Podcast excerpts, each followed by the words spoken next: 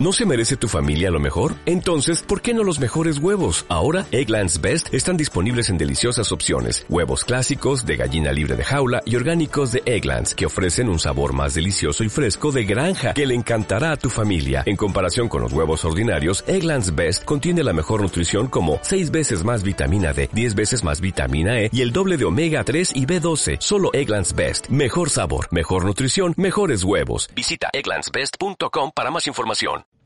29 de diciembre del 2018. Bienvenidos a este espacio. Segundo programa. Les agradezco mucho a todos los que nos hayáis escuchado en nuestro primer programa. En este segundo programa queremos hablar de una fecha en la que también era diciembre del 1988, de un libro en el que yo empecé a estudiar este tema, un libro bastante amplio que se llama Ufología Aeronáutica. Este caso habla de, de Chile, de Arica, en el aeropuerto de Chagayuta.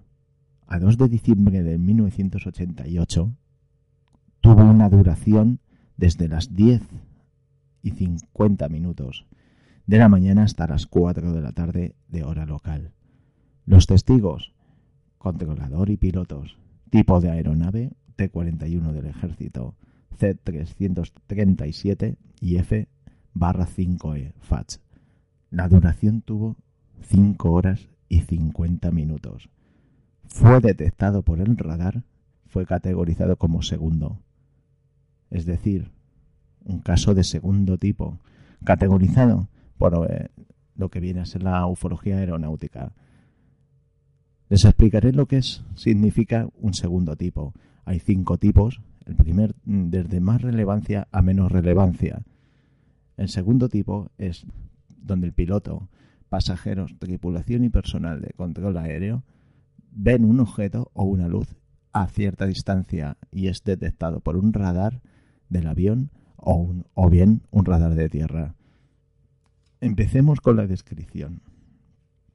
El avión T-41 Cessna 172, ejército barra 115 se encontraba realizando maniobras de fumigación con personal del SAG en el sector del Valle de Azapa, al interior de Arica, cuando recibe una llamada desde la torre de control del aeropuerto de Chacayuta, en frecuencia 118.10, informando la observación de un objeto de color gris que se desplazaba muy lentamente y a una gran altitud, vertical a la ciudad de Arica.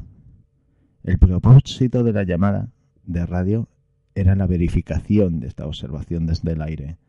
El objeto fue descrito por el piloto militar y se apreciaba como un ovoide gris reflejando la luz solar inicialmente a unos 10.000 pies.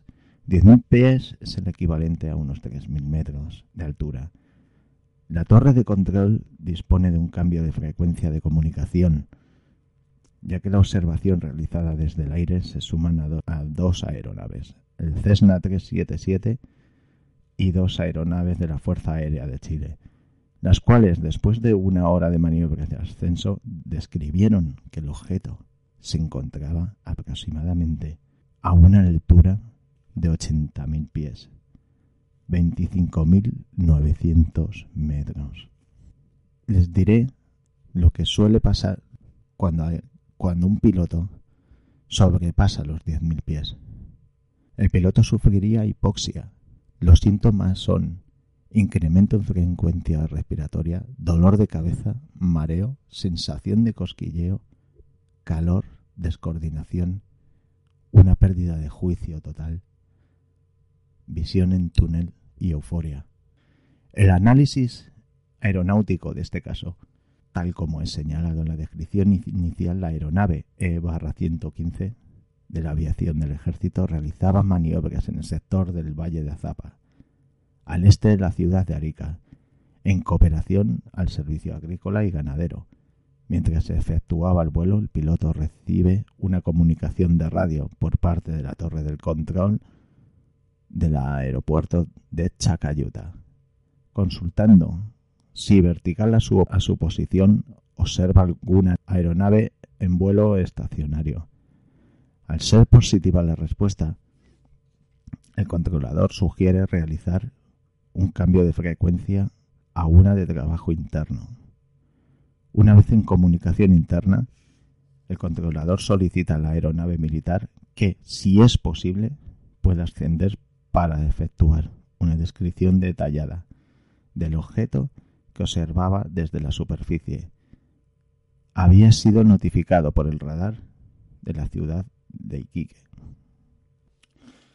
La aeronave militar abandona el sector de Azapa. Se dirige en ascenso hacia aproximadamente 80 millas al sureste de Arica, donde a 12.000 pies, 3.650 metros, comienza a volar nivelando un circuito de espera. Mientras describe, se observa un objeto triangular brillante, aparentemente por el reflejo del sol, señalando que no es posible precisar una altitud estimada por la escasa referencia que tiene y que no es posible seguir el ascenso. Por las características de la aeronave, un Cessna 172, sumando al hecho de que no cuenta con equipamiento necesario para volar sobre los 3.000 metros, es decir, no tendría oxígeno, en ese instante dos aeronaves de prospección pesquera que se encontraban en vuelo próximos al borde costero de la ciudad de Arica notifican que se encontraban en ascenso para verificar la observación.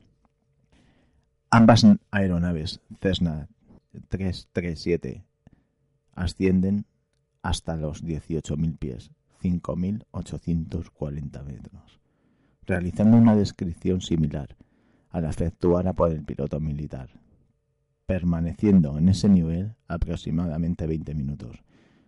Como información anexa, la torre de control notifica que desde el radar de Antofagasta se informa que el objeto se desplaza hacia el sur, sin información de nivel.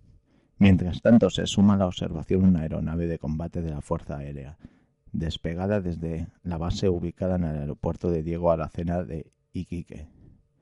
El avión Cessna A-37 alcanza los 25.000 pies, 7.620 metros, y reporta que no puede seguir ascenso por lo que regresa a su base, pero confirma la observación de manera similar a las descripciones anteriores.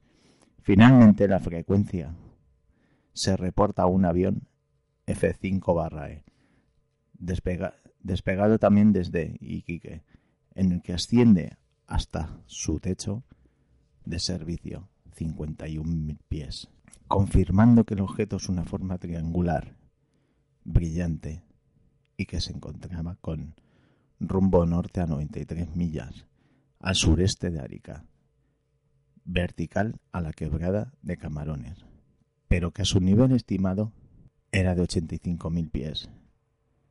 Cuando el controlador consulta al piloto por el tamaño estimado del objeto, éste responde que calculaba el tamaño del objeto era aproximadamente el de ocho estadios nacionales juntos, es decir, entre 6.000 y 5.000 metros de diámetro. Posteriormente a este reporte, la aeronave de combate desciende y retorna Iquique, al igual que las dos aeronaves pesqueras, quedando solamente a 12.000 pies, el avión militar E-115 por el lazo de una hora aterrizando a las doce y media. El objeto que pertenecía estacionario Estuvo sobre la ciudad de Arica hasta las cuatro, desapareciendo de manera repentina. Tenemos que recalcar que un aparato de ese tamaño que desaparezca de manera repentina habría sido realmente para observarlo, desde luego. No es fácil. En este detallado relato es posible apreciar cómo cinco aeronaves de tres ellas militares y dos civiles, vuelan con el propósito de apreciar e informar de una manera detallada la observación de un objeto volador no identificado. Y realizaron maniobras desde la ciudad de Arica hasta 90 millas al sur, en el vuelo de ida y regreso, por más de seis horas. Fue detectado por el radar de la ciudad de Antofagasta. Lo interesante del relato es que en este caso corresponde a fines del 1988.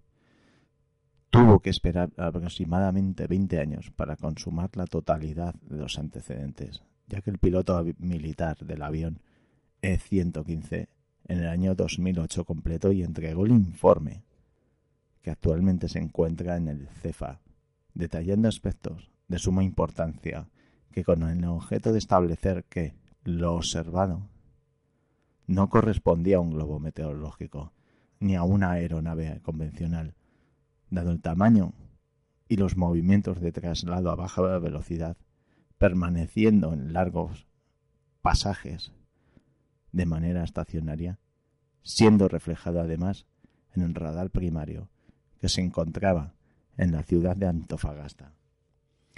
Cuando hay personas que hablan de, de, estos temas, de la aviación en general, y dicen que no, toma, no se toman en cuenta las observaciones o incidentes relacionados con los fenómenos aéreos, es completamente falso. Quizás la realidad sea diferente y obedece a que este tipo de información es poco probable que sea difundida a la opinión pública por diversas razones, pero que estando presente la confirmación de una observación anómala, en este caso la torre de control, el radar, los pilotos, durante tantas horas que estuvo ese objeto en cuestión, es muy importante reportar este tipo de fenómenos así como detallarlos, considerarlos, corroborarlos, estudiarlos, ya que, pese a que este no es el caso, la gran mayoría de estos reportes reflejan incidentes que ponen en riesgo las operaciones aéreas en todo el mundo. Por otro lado, este reporte expone claramente la forma de trabajo del CEFA en Chile, ya que en su fecha es del 1988. Pero hasta que se emitió el informe pasó más de una década. Cabe esperar que quizás más adelante, en un futuro, no muy lejano, estos informes, poco a poco, vayan estando en nuestras manos. Quizás a poder ayudar a corroborar algún tipo de casos e incluso poder sacar conclusiones y todo lo que se pueda. Hasta aquí nuestro programa que pasen muy buenas fiestas. Espero que les guste, espero que nos escriban y espero que pasen un feliz 2019. Hasta el año que viene.